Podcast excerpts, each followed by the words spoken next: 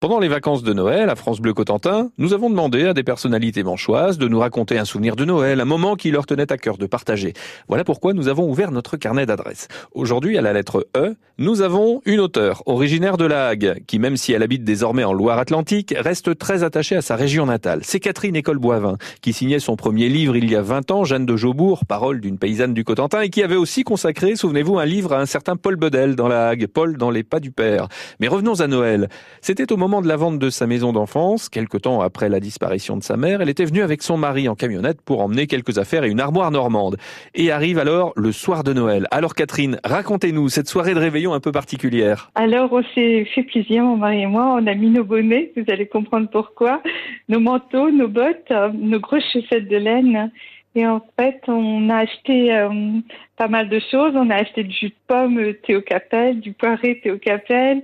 On, s'est acheté un petit homard qu'on a pris, enfin qu'on a cuit. J'ai fait une petite mayonnaise maison, euh, un petit bout de baguette et puis euh, des, des, petits des, des, biscuits, des gâteaux, etc. Et on est descendu à Goury. Donc on est allé euh, en pleine nuit à. C'est un petit peu original. Donc, euh, on a fait notre réveillon euh, bah, sur la croix du Vent de. Hein. On a fait des photos. C'était très fantomatique. Il n'y avait personne. Un silence euh, qui n'est pas un vrai silence à évidemment. Un silence humain. Et c'était fabuleux, je peux vous dire, c'est, le, on en parle encore, mon mari et moi, c'est, le plus beau Noël de notre vie. On entendait le, le rat blanchard, vous savez, avec une petite musique, comme une fontaine claire. Parfois, il nous fait ça, le, le, le rat blanchard, il nous parle d'une autre manière. Et ça aussi, c'était formidable. Et puis, ben, on a grignoté euh, ce qu'on avait apporté en calant tout ça avec des galets.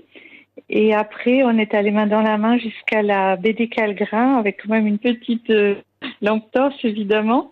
Et voilà, c'est notre plus beau Noël. Euh, c'était fantomatique, c'était magnifique. Ça, c'était aussi un moment pour moi de chagrin de quitter ma maison d'enfance et c'était aussi ce moment-là où, où je me disais que la Hague est en moi pour, pour toujours aussi et, et puis euh, marcher dans la nuit, c'est fabuleux.